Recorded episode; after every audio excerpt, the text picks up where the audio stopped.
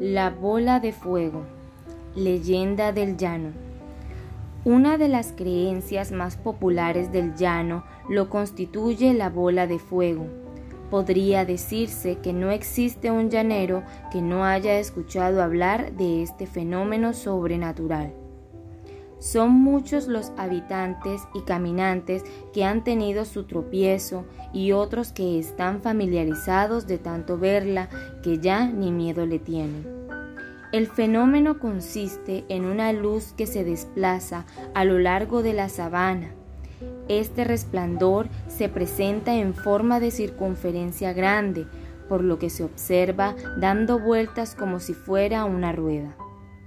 Cuando se ve cerca, Fácilmente pueden distinguirse los ojos, la boca y otras partes del cuerpo como si fuera un esqueleto humano.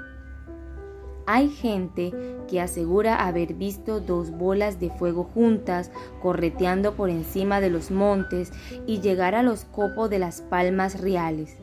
Lo mismo en las matas de corozo y prender candela en tiempo de verano y sobre todo en Semana Santa, cuando el espanto sin rumbo anda suelto. Dicen que cuando ese aparato aparece es necesario decirle groserías para que se aleje, de lo contrario se viene encima y quema. Diversas versiones se tejen sobre el origen de la bola de fuego. Unos dicen que se trata de un obispo, quien por haber pecado anda en pena. Otros que fueron dos madres que se pelearon y se lanzaron maldiciones. O el espíritu de una mujer que fue mala hija.